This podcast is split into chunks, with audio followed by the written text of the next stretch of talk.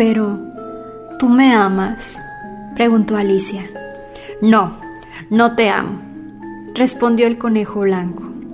Alicia arrugó la frente y comenzó a frotarse las manos como hacía siempre cuando se sentía herida. ¿Lo ves? dijo el conejo blanco.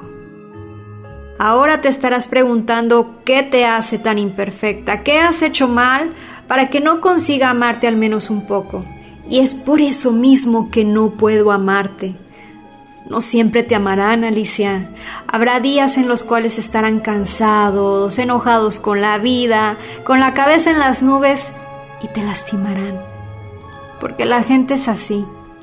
Siempre acaba pisoteando los sentimientos de los demás, a veces por descuido, incomprensiones o conflictos consigo mismos.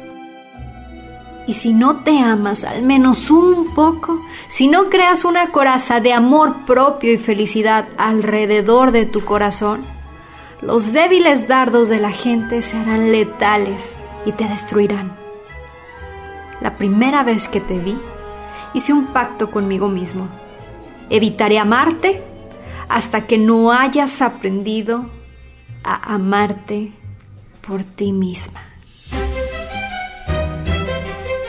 Mi nombre es Jessie Goizueta y con mucho cariño he compartido esta reflexión para ti. Recuerda que el tiempo no regresa, se disfruta.